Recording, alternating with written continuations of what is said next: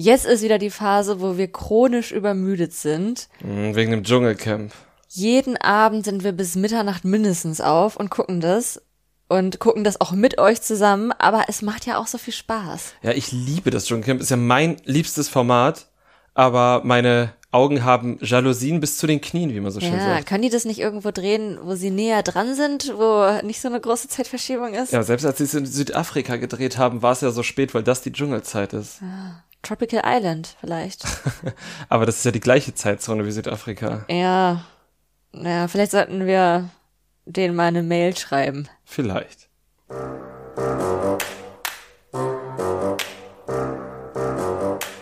Trash Couple, euer Reality-TV-Podcast von Domescu und Nicole.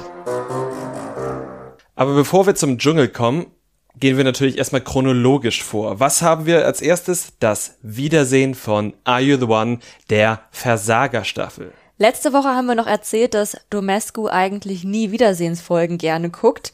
Und eigentlich hatte er auch nicht vor, diese Wiedersehensfolge zu gucken. Ich habe gesagt, ich opfer mich, ich schaue das für uns beide. Dann habe ich das aber gesehen und habe dann gesagt, du musst die gucken, die ist so gut. Und habe ich dich enttäuscht? Du hast mich A nicht enttäuscht und B hast du dir weiter einen Namen als gute Empfehlerin gemacht. Oh, danke. Warum war die Wiedersehensfolge so gut? Zum einen fand ich jetzt wirklich zum allerersten Mal, seit es Are You the One gibt, Sophia Tomala in ihrer trizenden, strengen Rolle richtig gut. Was wahrscheinlich daran liegt, dass die KandidatInnen das auch wirklich verdient haben diesmal. Und weil sie, wie ich fand, beim Trizen und Sticheln sachlich geblieben ist. Es ging ihr beim Trizen und Sticheln die ganze Zeit darum, Informationen aus den KandidatInnen rauszubekommen, was ja ihr Job ist und nicht zu bewerten, wer jetzt wann eine OP gemacht hat oder wie viel Geld dafür ausgegeben wurde. Das stimmt, ja. Das liegt wahrscheinlich dann auch mit daran. Eine Sache hat sie allerdings erzählt, die nicht ganz so stimmt, und zwar, dass zum allerersten Mal die eine Aito-Staffel nicht die 20k bekommen hat. Und das gilt natürlich für die normale Staffel, da waren sie tatsächlich die ersten, aber bei den Promis gab es ja schon mal eine Staffel, wo die es nicht geschafft haben. Das stimmt, aber die tun ja immer so, als wären das zwei völlig unterschiedliche Formate, Are You the One und Are You the One Reality Stars in Love. Von Ja. daher, Ich meine, diesmal war es ja auch so, diesmal waren es ja die Babys, mh, die Kleinen. die Kleinen. Aber sie haben jetzt der Hauptschule geschafft quasi, hat sie ja gesagt. Ja, das war ein Vergleich, den ich nicht ganz verstanden habe, weil ist Hauptschule das nächste nach Kindergarten? Egal. In ihrer Welt offensichtlich schon. Aber wir haben natürlich einiges erfahren. Und zwar nicht nur, was jetzt tatsächlich die echten Perfect Matches waren. Und es war so, wie ich letzte Woche auch schon gesagt habe, dass eben diese drei unbekannten Variablen waren Sidara und Edda, Martin und Sina und Paddy und Afra. Genau. Das waren die drei übrigen. Das haben sie dann auch so rausgefunden. Nur Wilson hatte irgendwie eine andere Idee. Der hat ein bisschen falsch gehasselt. Aber er war trotzdem davon überzeugt, dass er das gelöst hätte, wenn er länger drin geblieben wäre. Genauso wie Gerrit übrigens, der ja auch früher raus ist und der auch der Meinung war, wenn er länger drin geblieben wäre, er hätte das gemacht. Aber der Hustler wollte eben zu seiner Freundin, wenn ich das richtig verstanden habe, und wollte dann eben schnell raus. Und dann hat er sich selbst um 20.000 Euro gebracht. Ja, und alle anderen auch. Und alle anderen auch. bis auf Lina. Bis auf Lina. Die allerdings ihr Geld ja auch gar nicht mit den anderen geteilt hat, wie sie es ja eigentlich versprochen hat, sondern sie hat die Charity-Karte gezogen und gesagt, Ja. Ich spende alles an irgendeine Organisation, die sie sich in dem halben Jahr, das jetzt vorbei ist, anscheinend auch noch nicht irgendwie ausgesucht hat.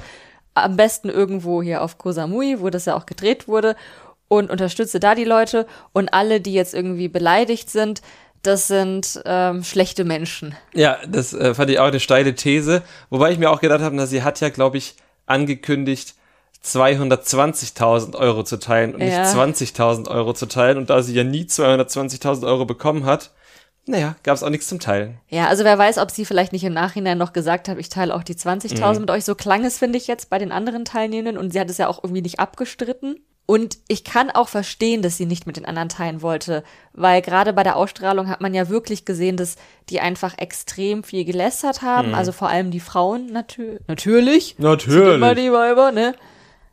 Ähm, Zumindest hat man es von denen erzählt. Also wir haben ja auch erfahren, dass es ja auch nicht nur die Frauen waren, die getratscht haben ohne Ende. Genau, aber also ich meinte jetzt eigentlich speziell in Bezug auf Lina. Ach so, ja, das aber ist ja grundsätzlich, so, ja. genau, haben auch die Männer sehr viel getratscht. Also dementsprechend kann ich verstehen, dass Dina jetzt keinen Bock hatte, mit denen ihr Geld zu teilen. Auf der anderen Seite, wenn man das irgendwie versprochen hat, finde ich auch, dass man das dann schon hätte machen sollen. Wo ist der Vertrag? Ja.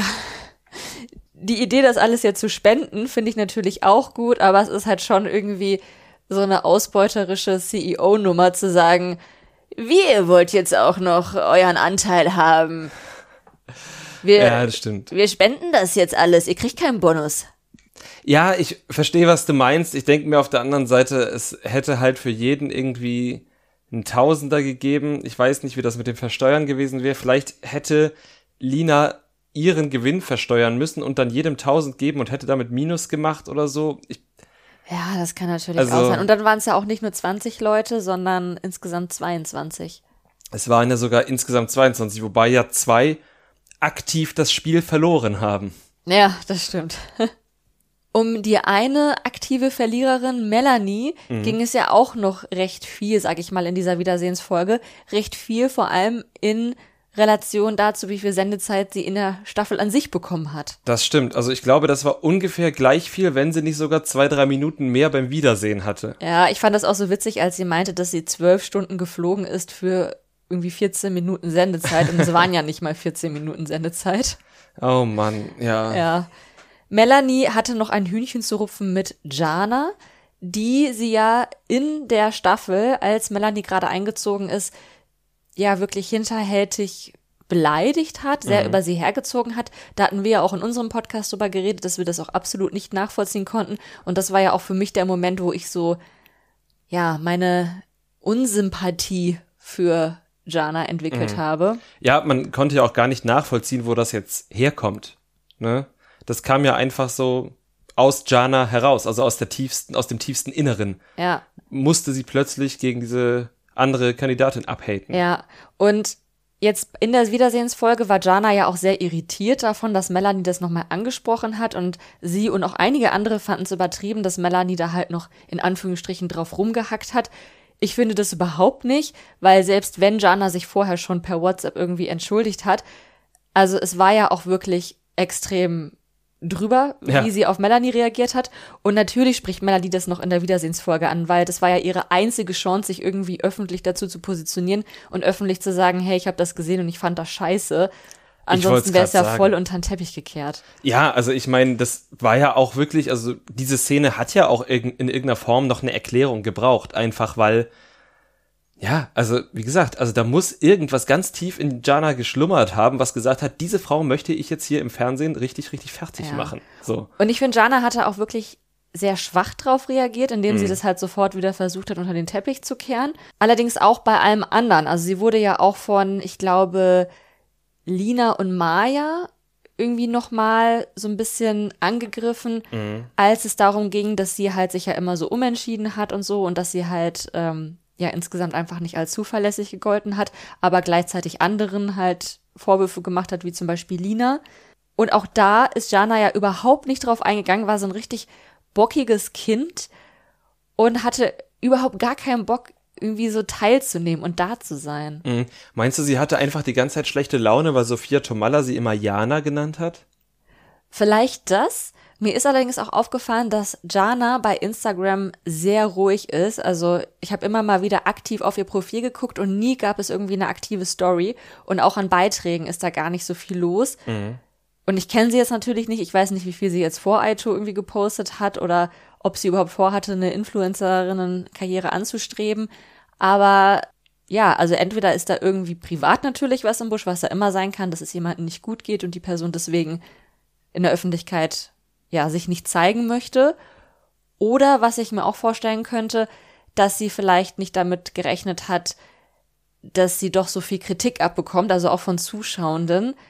Und ja, sie scheint ja nicht so gut mit Kritik umgehen zu können. Das kann ich mir tatsächlich ganz gut vorstellen, weil, so wie du halt sagst, sie kann vielleicht nicht so gut mit Kritik umgehen. Vielleicht musste sie in ihrem Leben auch bisher nicht allzu viel mit Kritik umgehen. Also zumindest ihr Verhalten in der Villa spricht in meinen Augen dafür. Ja. Ich glaube, dieser Vergleich mit den Mean Girls wurde von den anderen KandidatInnen nicht zufällig getroffen, dass das wie so eine Highschool-Clique gewirkt hat und ich nehme schon an, dass Jana das aus ihrem echten Leben mitgenommen hat, diese Attitüde. Ja, kann ich mir auch gut vorstellen. Warst du dann überrascht, dass Sidar und Jana jetzt auch tatsächlich immer noch zusammen sind? Ja. Und du? Ich auch, auf jeden Fall. also ich find's krass, dass er sie, wie formuliere ich das denn jetzt? So unvoreingenommen liebt. Ja, also genau, dass er da halt dann einfach so drüber stehen konnte mhm. über dieses ganze Hin und Her. Und wie wir jetzt ja auch noch durch Ryan herausgefunden haben, hat sich das Hin und Her ja auch noch weitergezogen, dann auch im echten Leben noch. Das fand ich war auch ein sehr guter spicy Moment, weil das war mal so ein Moment, wo man so hinter die Kulissen gucken konnte, mhm. als Ryan zu Jana meinte, oh Jana, das hättest du nicht erzählen dürfen. Mhm, ja, wirklich, ey. Aber die beiden, dass die beiden auch wieder irgendwelche Sachen dann überall rum erzählt haben, so dass sie bis zu Sophia gelangen, ja, das war auch so klar. Also auch bei klar. Ryan, ne? Ja. Ja, aber jetzt sind sie zusammen, ist ja auch schön. Wir wünschen den beiden alles Gute. Die sind ja auch jetzt schon ein halbes Jahr zusammen, also scheint das auch zumindest was zu sein, was sie wirklich ernst meinen, jetzt nicht nur irgendwie für PR machen oder so. Und dann wünschen wir den beiden mal, dass das hin und her jetzt vorbei ist. Genau. Wer übrigens auch noch ein Paar ist, das sind ja Gerrit und Thais. Hat dich das gewundert? Das hat mich gar nicht gewundert. Also ich meine, Gerrit ist ja offenbar ein Mann, der zu vielen Frauen passt, aber ich fand, äh, das hat schon beim aus der Villa ausziehen gut gepasst. Ja, das stimmt. Ich finde es trotzdem immer wieder überraschend, wenn die Paare dann halt auch wirklich zusammenbleiben, weil es ist ja irgendwie trotzdem, ne, wir glauben ja immer alle gar nicht wirklich an die Perfect Matches und dann ist es schön, wenn es dann doch einfach funktioniert und bei vielen anderen hat es dann ja auch überhaupt gar nicht funktioniert, wie ja. bei Shelley und Wilson, wie bei Edda und Paddy, der ja sehr offenherzig zugegeben hat, dass er nicht nur zweigleisig, sondern auch drei- und viergleisig gefahren ist. Ja, und bei Paolo und Lisa Marie hat es auch nicht geklappt. Ja. Mhm. Das fand ich schade. Die waren süß zusammen. Ja, ich fand es irgendwie dann doch gar nicht so überraschend, muss ich sagen. Hm. Also irgendwie hatte er schon zu doll einen Crush auf sie und sie hat sich ja in der Villa auch schon so ein bisschen eingeengt gefühlt immer. Und es hat mich jetzt auch nicht überrascht zu hören, dass er sie dann auch danach irgendwie noch weiter sozusagen bedrängt hat. Nur, dass dann das, der Trennungsgrund nicht ist, dass sie sagt, äh, hör mal, mach mal Rückwärtsgang hier so ein bisschen, sondern dass er dann gesagt hat, okay, dann jetzt halt die nächste. Mhm. Aber die auch 100 Prozent. Ja. 110 Prozent wahrscheinlich sogar. Ja, das stimmt. Was mir auch noch aufgefallen ist, dass irgendwie, wie schon im Haus, alle gegen Edda waren. Das hat mich auch irgendwie verstört, weil zumindest wir nie die Szenen gesehen haben, in denen Edda irgendwas Problematisches gemacht hat. Jein, das stimmt nicht ganz. Also, wir haben sie ja zum Ende hin schon wirklich lieb gewonnen, aber wenn du dich dran erinnerst, als Lina kam, ich hatte auch schon wieder ganz vergessen, dass Lina ja die elfte Frau war ursprünglich, mhm. als Lina reinkam und äh, Ryan ein Auge auf sie geworfen hatte, hat er da schon sehr über sie hergezogen. Und auch als das mit Pia war, mhm. hat er da sich ja auch nicht immer so korrekt über sie geäußert. Also stimmt schon, dass er da Spitzen ausgeteilt hat, aber dass sie das jetzt auch bei ihren Freundinnen gemacht hat, das haben wir natürlich nicht gesehen. Mhm. Ja, stimmt. Ich finde, es sind auch schon sehr schwerwiegende Vorwürfe, die da erhoben wurden.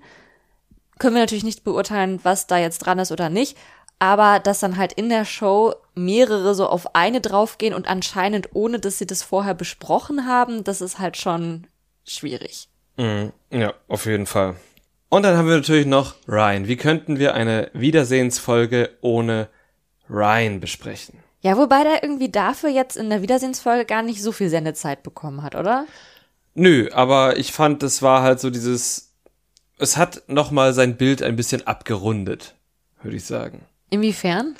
Ach, auch wieder dieses, ja, okay, und dann hat er Sina nach der Show getroffen und dann hatten sie Sex, aber er sagt es nicht, sondern er druckst immer nur so ganz merkwürdig rum und möchte am liebsten gar nicht da sein, weil er in dieser Situation sprechen muss. Und er spricht ja nicht, sondern er grinst immer nur so ein bisschen sich aus Situationen heraus und lächelt und wenn das dann doch zu schwierig wird, geht er halt zur nächsten. Aber da saßen ja alle zusammen und dann auch noch irgendeine Frau die immer Antworten von ihm wollte, Sophia Tomalla in dem Fall.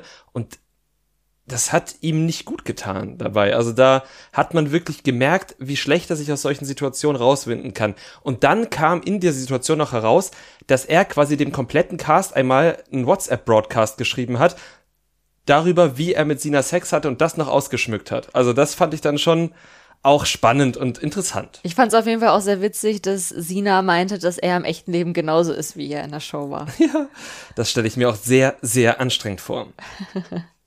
Und damit haben wir eigentlich alles Wichtige besprochen, was da in der Wiedersehensfolge passiert ist, oder? Würde ich sagen. Wann kommt denn die nächste Staffel eigentlich? Wahrscheinlich wieder im Sommer und dann wieder die Reality Stars, ne? Keine Ahnung.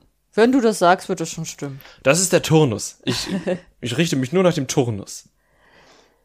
Und nachdem wir in der letzten Woche ja die ersten zwei Folgen Reality Backpackers besprochen haben, wo wir jetzt noch nicht ganz so begeistert waren, haben wir uns jetzt nochmal die nächsten beiden Folgen angeguckt, um zu gucken, lohnt es sich da dran zu bleiben.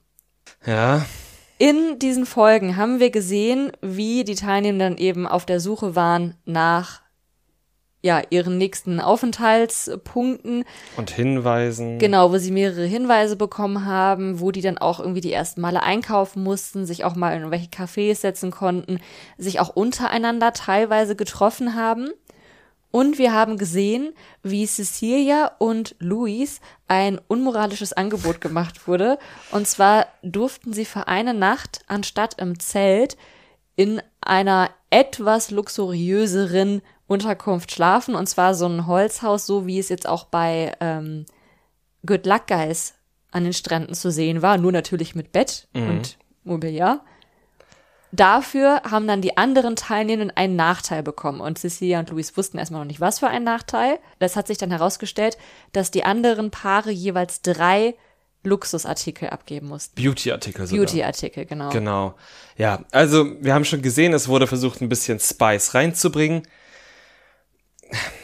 Und ich erkenne den Versuch an. Ich erkenne den Versuch absolut an. Sowohl hier das mit dieser Versuchung eben oder auch, dass den KandidatInnen das geklaute Geld dann über eine Überraschung oder über einen Trick wieder abgeluchst wird. Auch das erkenne ich in irgendeiner Form an.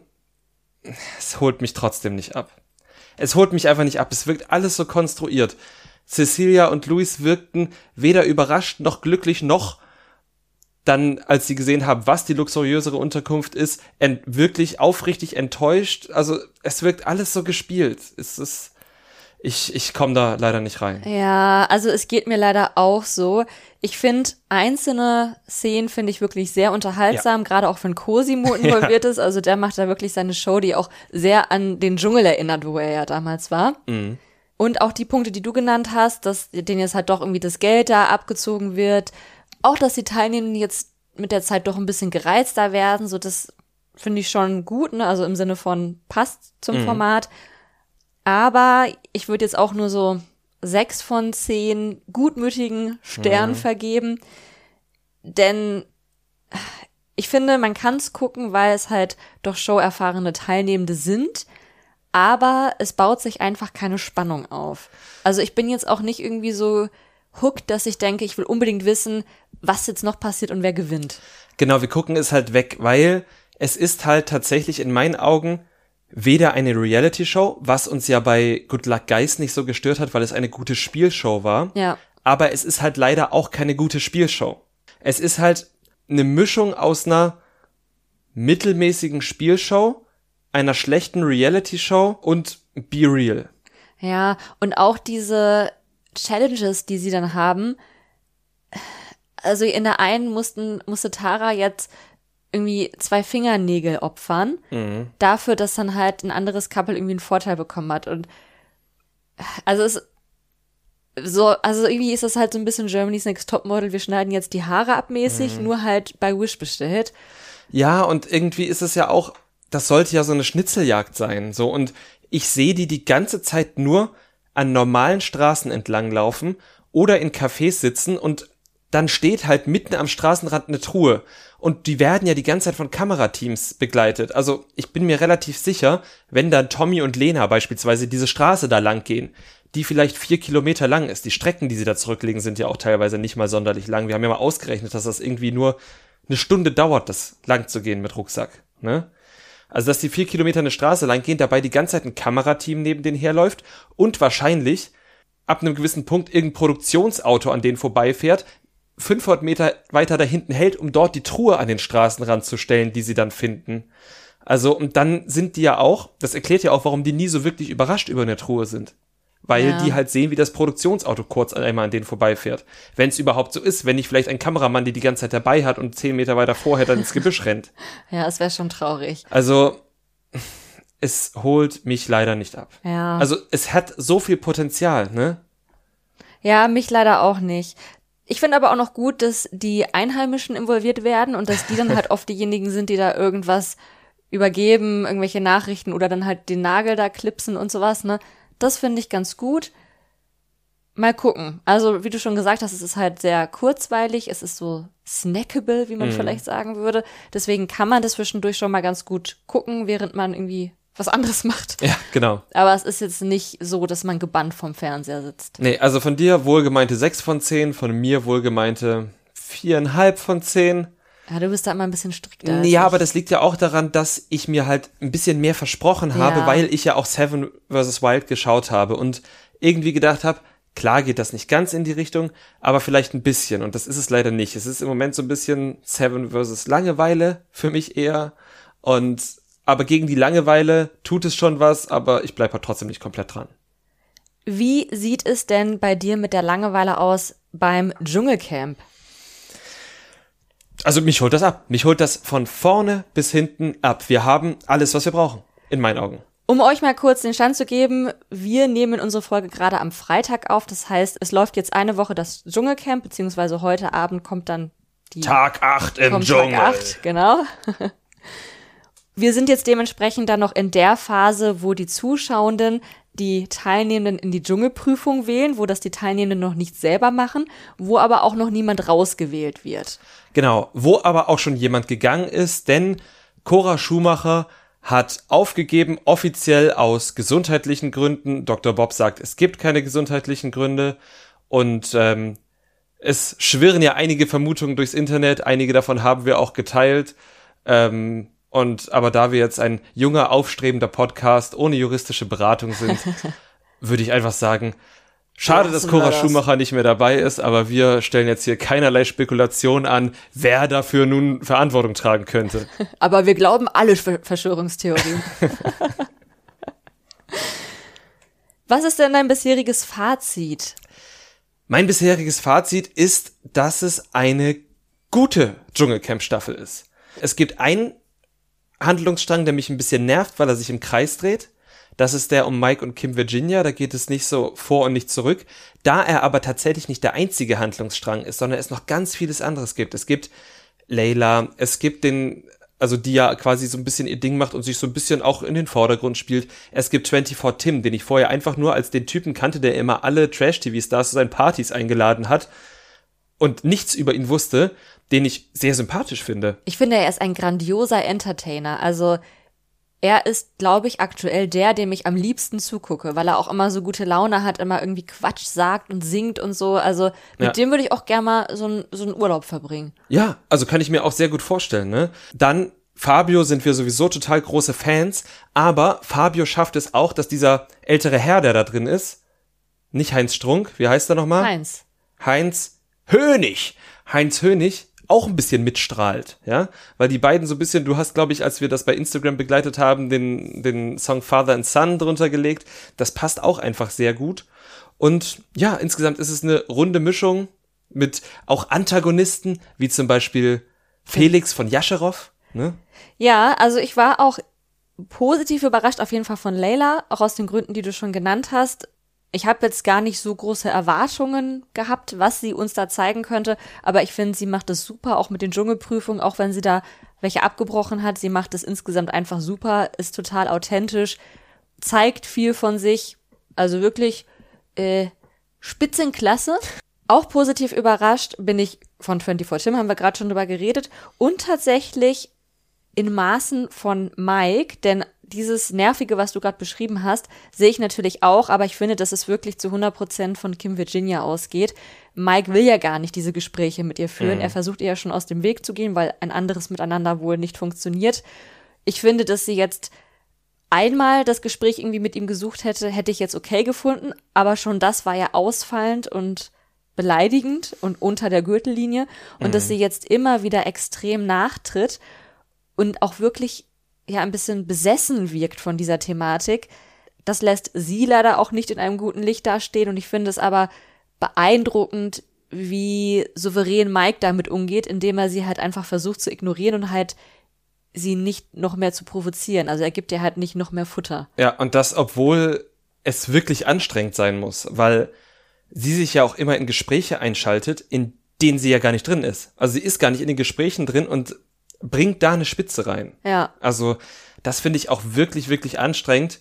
Aber ich glaube halt, wenn Mike etwas sehr gut kann, dann ist es stoisch aussitzen, wenn Frauen, die ihm nahe stehen und oder standen, ähm, ja, penetrant auf ihn einreden. Das ist wahrscheinlich eine Fähigkeit, die er sich gut angelernt hat. Er hat er sich gut angelernt, ist durch die harte Elena Miras Schule gegangen. ja, aber das waren so die, über die ich positiv überrascht bin. Ach, und natürlich, vielleicht sogar noch über 24 Tim, Lucy. Ich liebe Lucy. Ich finde sie so toll. Sie ist irgendwie so die Mutti im Camp mhm. und es braucht immer eine Mutti im Camp. Sie ist aber auch einfach total authentisch. Man merkt einfach, sie ist sie selbst. Sie verstellt sich nicht. Und auch so diese Scherereien, die sie jetzt irgendwie mit dem Handtuch hatte und mit den Unterwäschen, das sind natürlich so Kleinigkeiten, aber es sind total sympathische Kleinigkeiten. Und sie lacht ja auch drüber, wenn sie drauf angesprochen wird. Ja, genau. Und ich meine, die sind da 24-7 jetzt im Dschungel, die gehen sich alle richtig auf die Nerven und dann regt man sich doch lieber über ein Handtuch auf, als darüber, dass die Leute zu viel Klopapier benutzen oder einfach über alles, was Frauen machen oder sagen, ja, Felix. Das stimmt. Ich muss noch einmal zu Lucy sagen, weil was du gesagt hast, ist ein ganz wichtiger Punkt. Weil Lucy kommt ja, wir wissen das alle, aus einer Girl Group aus den No Angels und sie nimmt jetzt, knapp 25 Jahre später, im Dschungelcamp die Mutti-Rolle an. Kannst du dir einen gealterten Boygroup-Star vorstellen, der optisch noch ganz frisch wirkt, weil er ja auch irgendwie erst Mitte 40 ist, aber dann die Vaterrolle annimmt und nicht noch den coolen jungen Typen meme will und dabei total weird wirkt? Nee, weil auch alle Ex-Boyband-Mitglieder, die jemals im Dschungel waren, also ich mache das jetzt einfach nur aus meiner Erinnerung, das ist jetzt nicht statistisch belegt, sind irgendwelche, die einen amerikanischen oder australischen oder was weiß ich was für einen Akzent haben und dann einfach so die coolen Expats sind, die jetzt irgendwie in Deutschland leben und dann irgendwie immer noch so ein bisschen angehimmelt werden wollen. Fuck, ich muss jetzt aber tatsächlich sagen, scheiße, weil an den habe ich gar nicht gedacht. Ich habe an Jay Kahn gedacht und an Benjamin Boyce gedacht, die beide noch die coolen Leute sein wollten. Aber auch Benjamin Boyce hat doch auch einen Dialekt. Ja, das stimmt Akzent. schon, das stimmt schon, aber der mit dem größten Akzent, der hat ja wirklich die Vaterrolle übernommen. Mark Terenzi? Mark Terenzi, der, hat, Vaterrolle der hat für relativ viele junge Kandidaten die an die Hand genommen. Honey hat er an die Hand genommen, hat gesagt, Junge, du kannst dich so nicht benehmen. Der hat darauf geachtet, dass der Regals eingehalten werden. Also, der hat es anders gemacht als Lucy, aber er hat schon, also Okay, also haben wir unsere eigene Theorie. Wir haben die Theorie nicht. völlig, aber nur weil wir Mark Terenzi vergessen haben. Mark ich habe ihn nicht vergessen, aber ich habe vergessen, dass er die Vaterrolle. Ah, ja, ich habe okay. genau ihn gemeint tatsächlich. Ah, ja. Genau, und das ist mir aufgefallen, so wie du ihn beschrieben hast. Ich habe ihn komplett vergessen. Für mich war er einer der besten Dschungelcamp-Kandidaten, die wir je hatten. Ach krass. Ja, mal gucken, ob Lucy dann da rankommt. Also für mich definitiv ja, was vielleicht auch daran liegt, dass ich Mark Terenzis Verhalten vergessen habe. ich glaube, das war auch noch bevor du geguckt hast. Ja, das kann auch sein. Ich bin ja noch nicht so lange Fan wie du. Das stimmt. Ja, und ähm, aber jetzt waren wir viel beim Positiven. Äh, wir haben schon angesprochen, Felix gefällt uns nicht so und äh, Nee, also ich weiß nicht, ob es wirklich daran liegt, wie jetzt, glaube ich, schon Kim und Sarah vermutet haben, dass er halt keine Energie mehr hat. Ich glaube nicht, weil er war halt von Anfang an einfach super nervig, ein Mansplainer, hat irgendwie versucht, sich da als tollen Helden darzustellen, aber macht es halt nicht besonders gut. Unter anderem, weil er sein komplettes Feuer an einem Tag verfeuert hat.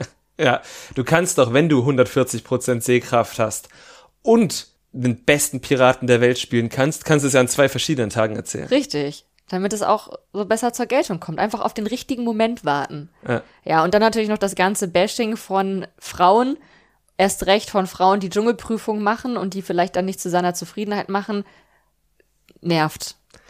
Es nervt so, so sehr. Und das äh, Interessante ist ja, dass er, also ich meine, er hat trotzdem mit Kim und Tim am Ende 10 von 11 Sternen geholt, aber er ist der, der den 11. Stern verloren hat, ne? Ja, bei seiner richtig. ersten Dschungelprüfung, bei der er angetreten ist.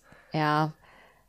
Ja, ich glaube, Männer, also Heteromänner sind es, glaube ich, einfach überhaupt nicht gewohnt, dass sie in der ersten Woche bei Dschungelprüfung antreten müssen, wenn es so diese ganzen schwierigen, super ekligen Prüfungen gibt. Ja, Du hast es ja auch untersucht. Du hast es ja mal ausgerechnet. Ich habe es diese Woche ausgerechnet, ja. Sag doch mal, wie die Zahlen sind. Also ich habe tatsächlich mir die Mühe gemacht und alle Teilnehmenden von Dschungelprüfungen von Staffel 1 bis jetzt 17 ausgerechnet. Und zwar nur den Prüfungen, in die die Zuschauer die gewählt haben. Und das Publikum ist da relativ eindeutig, denn es sieht wohl am allerliebsten Frauen in den Prüfungen. Und zwar hat es bisher 124 Frauen in den Wahlprüfungen gegeben und 66 Männer. Und das habe ich dann nochmal aufgeschlüsselt, weil ich irgendwie den Eindruck hatte, dass der Anteil der homosexuellen Männer in den Prüfungen viel höher liegt als die Anzahl der homosexuellen Männer, die insgesamt im Dschungelcamp sind. Und das stimmt auch. Also von den 66 Männern sind 16 homosexuell gewesen. Also wir, wir haben quasi 124 Frauen, 16 homosexuelle Männer und 50 heterosexuelle Männer in der Dschungelprüfung. Das ist eine sehr ungleiche Verteilung, wenn man so guckt, dass es ungefähr immer gleich viele Teilnehmende in den Dschungelcamps sind. Und ich würde gerne sagen, dass das daran liegt, dass die Zuschauenden Frauen einfach mit zutrauen und sich denken, Mensch, beweis dich doch mal. Aber leider wissen wir alle, dass wir in einer misogynen Gesellschaft leben und dass die Zuschauenden gerade in der ersten Woche die äh, Leute nicht in die Dschungelprüfung wählen, damit die sich beweisen können, sondern damit sie größtmöglich leiden, vor allem dann Frauen, die vielleicht auch schon vorher geäußert haben, dass sie bestimmte Ängste haben oder die irgendwie als keine Ahnung, weinerlich gelten mhm. und dass einfach sehr viele Menschen Spaß daran haben, dann vor allem Frauen und auch homosexuelle Männer bloßzustellen. Ja, und das ist eine Entwicklung, die in den letzten Jahren, Überraschung, nicht weniger, sondern mehr geworden ist. Ich habe mir das ja relativ genau angeschaut. In den ersten Staffeln hast du auch schon die Verteilung ungefähr so aber halt nicht ganz so krass. Und äh, in den letzten fünf Staffeln gab es zwei ganze Staffeln, in denen überhaupt kein heterosexueller Mann in die Prüfung gewählt wurde und zwei, in der nur, also mit dieser jetzt, in der nur ein heterosexueller Mann da reingewählt wurde. Und das finde ich schon eine Ungleichverteilung. Ja, es ist auf jeden Fall gut, dass das Dschungelcamp das so regelt, dass dann in der zweiten Woche die Teilnehmenden selbst entscheiden können, wer in die Dschungelprüfung gewählt wird. Und ja, es wäre wünschenswert, wenn sich das alles irgendwann mal dreht und dann einfach mal die Männer in die Prüfung gewählt werden, die die größte Klappe haben, weil dann wäre Felix schon siebenmal drin gewesen. Oh ja, dann hätte Felix den Rekord von Larissa Marold, glaube ich, die hält den noch vielleicht angekratzt. Wer den auf jeden Fall nicht ankratzen kann, ist Heinz. Warum auch immer dieser Herr im Dschungelcamp ist, der ist bei jeder Dschungelprüfung gesperrt, was jetzt auch nicht verwundert, wenn man ihn sieht mhm. und seine gesundheitliche Verfassung sieht. Ich verstehe es natürlich aus Unterhaltungspunkten, warum so ein Sender sich dann entscheidet, ihn trotzdem mit ins Camp zu nehmen. Aber ich verstehe es nicht aus so Fairnessgründen, weil es ist halt einfach nicht fair, wenn ein Teilnehmer die Möglichkeit hat, das zu gewinnen ohne bei auch nur einer, oder ich glaube bei der ersten Sammelprüfung, da war er ja dabei, wo die da irgendwie essen konnten mhm. oder mussten. Und ansonsten war er nie dabei. Und ich glaube, selbst jetzt bei dieser Essen-Challenge, ja. wo Felix dann auch mit Kim und Tim drin war, selbst da war er gesperrt. Ich glaube auch. Und das ist dann halt irgendwann einfach ein bisschen lächerlich. Ne? Ja, auf jeden Fall. Vor allem krass wird ja sein, wenn er, angenommen, er sollte ins Finale kommen, weil er irgendwie eine große Fanbase hat, weil das ganze Boot anruft er hat tatsächlich, ich habe heute bei den Trashologinnen gesehen, dass er natürlich jetzt quasi an der Gesamtzahl nicht den größten Zugewinn an FollowerInnen hatte, aber prozentual hat er den größten Gewinn, weil er halt einfach vorher auch sehr, sehr wenig mhm. FollowerInnen hatte. Ja, okay. Aber angenommen, er sollte ins Finale kommen, da müssen die ja alle eine Prüfung machen. Also, das könnte RTL vor ein richtiges Problem stellen. Ja, ich glaube auch nicht, dass er das gewinnen wird. Mhm. Ja, aber fair ist es halt einfach trotzdem nicht. Jetzt so zur Halbzeit, die wir, glaube ich, haben. Wer ist dein Favorit? Wer gewinnt den Dschungel? Tim. Ich sag, Tim gewinnt den Dschungel. Hat auf jeden Fall die größte Fanbase, ne? Ja, nicht nur das, und er macht sich auch wirklich mhm. richtig gut. Also sowohl in den Prüfungen, wo er wirklich Glanzleistung zeigt, als auch so vom Unterhaltungsfaktor. Er ist jetzt nicht irgendwie in jedem Drama involviert. Er ist halt eher der, der irgendwie mit guter Laune auffällt und zumindest ich für meinen Teil würde das auch gerne belohnt sehen wollen. Kann ich nachvollziehen, ja. Stimmt. Und du? Ja, ich bin jetzt irgendwie, also ich, bis vor anderthalb Tagen habe ich Fabio gesagt, weil ich es dem so gönnen würde. Und dann ist ja komplett irgendwie, der komplette Boulevard auf Fabio hat sich eingeschossen und hat dann so gesagt, ja, kann Fabio das schaffen? Fabio ist der neue Geheimfavorit des Boulevard und da möchte ich natürlich jetzt nicht mitschwimmen, sondern hätte gern einen Geheimtipp. Ähm, deshalb bin ich vielleicht auch bei Tim Wobei Tim auch kein Geheimtipp nee. ist, aber irgendwie. Sag doch Lucy. Dann sag ich Lucy. aber da muss sie jetzt auch noch ein bisschen äh, zu Mark Terenzi aufschließen. Ja, ich glaube, das wird sie spätestens dann tun, wenn die teilnehmenden Leute in die Dschungelprüfung wählen, weil ich glaube, dann wird sie recht früh auch sagen, ich mache auch mal eine. Mhm. Und dann wird sie auch noch mal zeigen, was sie so drauf hat. Dann sage ich Lucy. Sehr gut. Sprechen wir doch noch einmal über Lawful. Auch darüber haben wir in der letzten Folge geredet. Inzwischen kann man Folge 7 von Lawful sehen bei RTL Plus. Und wir waren ja schon nach den ersten sechs Folgen unfassbar begeistert. Ja. Hält sich deine Begeisterung jetzt nach Folge sieben? Ja. Sie hält sich, weil mich das Format weiterhin komplett abholt. Also auch mit diesem sich zu erkennen geben oder beziehungsweise sich aktiv nicht zu erkennen geben und trotzdem, wenn man versucht, Probleme untereinander aus dem Weg zu schaffen, die anderen das nicht mitbekommen zu lassen. Also ich spreche hier natürlich von äh, Giuliano und Ariel, die ja eigentlich anders heißt aber das ist ja egal, Aurel ist erscheint bei ihr Künstlernamen, unter dem sie dort antritt.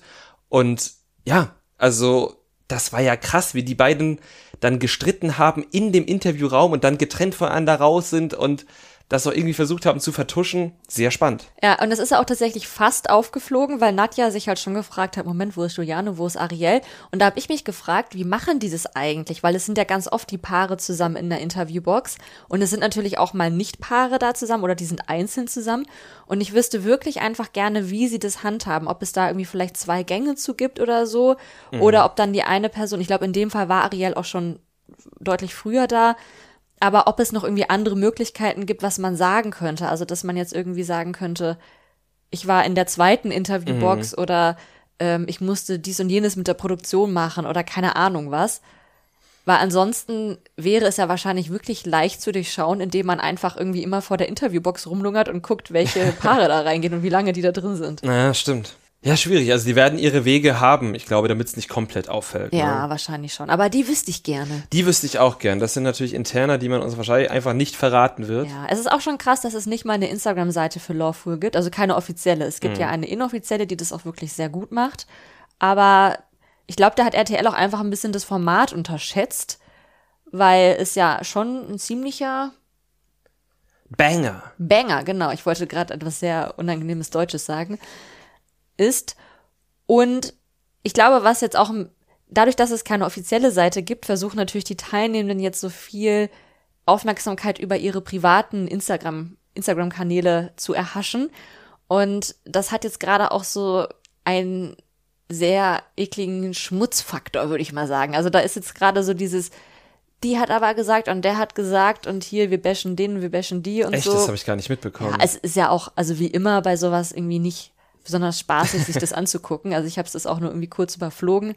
Es interessiert mich halt nicht so, aber vielleicht wäre es ganz gut für die gewesen, wenn es eine offizielle Seite gegeben hätte, die das irgendwie in andere Bahnen lenkt. Ja, die da auch moderierend eingreift ja. vielleicht. Ja. Vor allem, das sind ja alles Anfänger. Ja, ne? genau. Ne? Und in Folge 7 gab es nicht nur viel Drama, es gab auch viele Abgänge. Also überdimensional viele. Zum einen ist Jana freiwillig gegangen, die ein Single war und mhm. die den ganzen Druck da irgendwie nicht mehr standhalten konnte. Dann sind Vika und Nico gemeinsam gegangen. In so einer weirden Aktion. Ja, Techno hat es kaputt gemacht quasi. Ja, also offenbar war die Legende, da, also Nico und Vika tanzen wohl regel oder gehen regelmäßig zu Techno feiern. Und die Legende von Vika in dieser Show war aber, dass sie das gar nicht mag.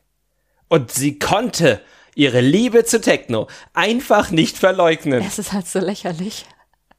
Ich frage mich auch, warum sie dann sich überhaupt diese Legende ausgedacht haben. Also gerade in dem Alter ist es doch jetzt nicht irgendwie auffällig, wenn ja. jetzt zwei Leute Techno mögen. Also man denkt doch jetzt nicht direkt, oh, beide mögen Techno, das ist verdächtig, die gehen ja. wohl immer zusammen zu Raves. Man muss auch sagen, vielleicht ist das nur in Berlin nicht merkwürdig. Und in anderen Teilen Deutschlands ist es merkwürdig, aber ich weiß es nicht. Also ich meine, wir wohnen in Berlin-Friedrichshain, hier ja, ist wahrscheinlich die Techno. Aber also sie hätten es ja auch gar nicht überhaupt verbalisieren müssen. Es reicht ja, ja du kannst ja einfach nur zu der Musik tanzen ja. und dann wäre niemandem was aufgefallen. Aber dadurch, dass Vika andauernd gesagt hat, oh, ich fühle das plötzlich doch so. Das Dabei muss jetzt ballern. Genau, eigentlich finde ich Techno ja kacke, aber jetzt ist es ja richtig gut. Dadurch sind die anderen ja alle erst skeptisch geworden.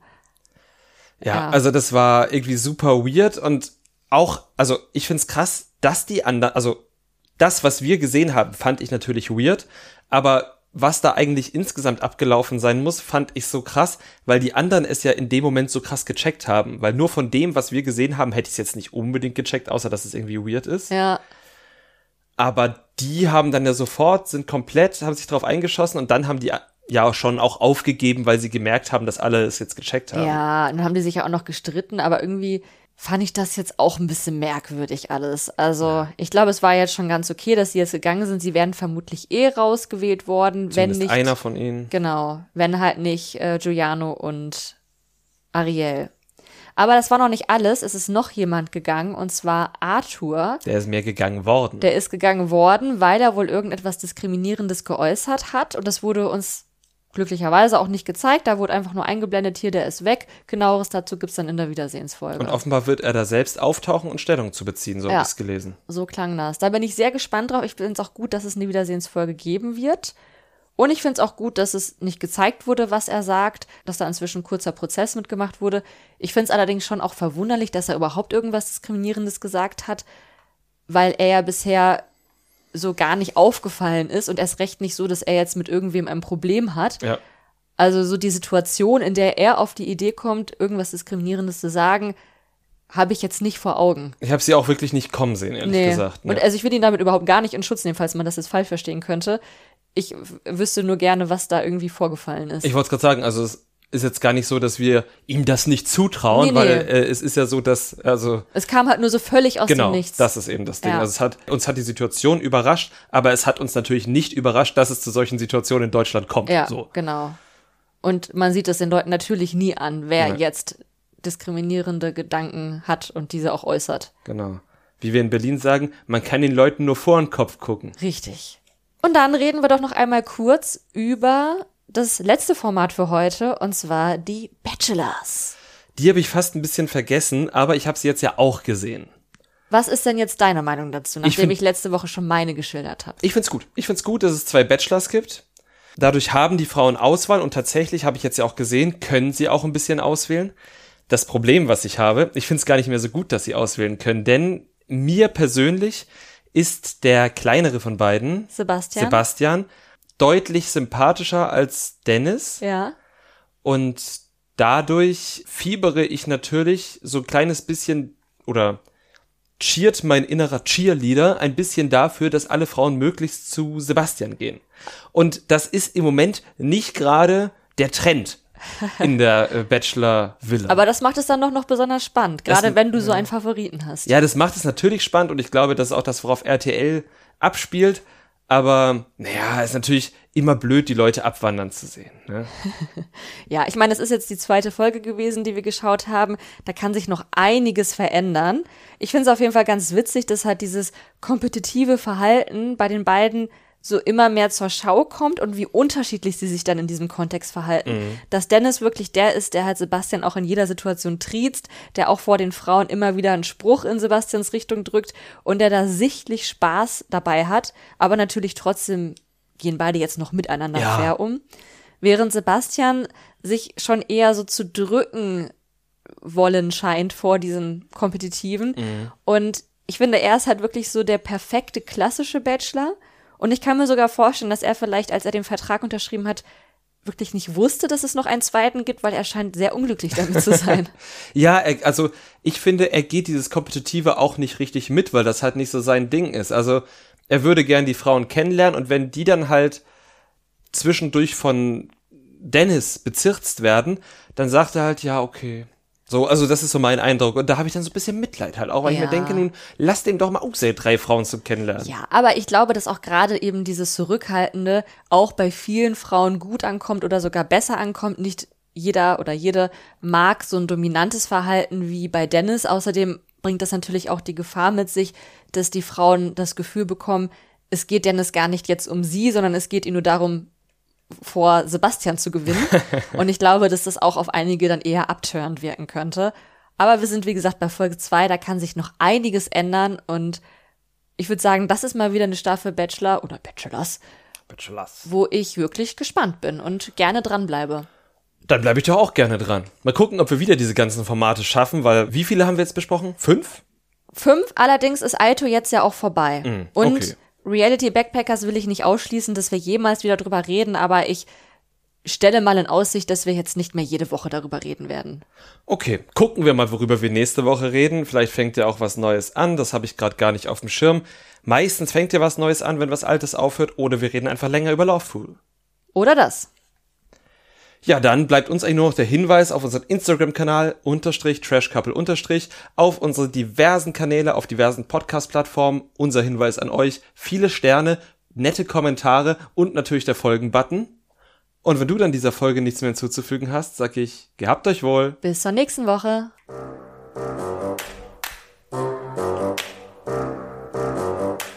Trash Couple, euer Reality TV Podcast von Domescu und Nicole.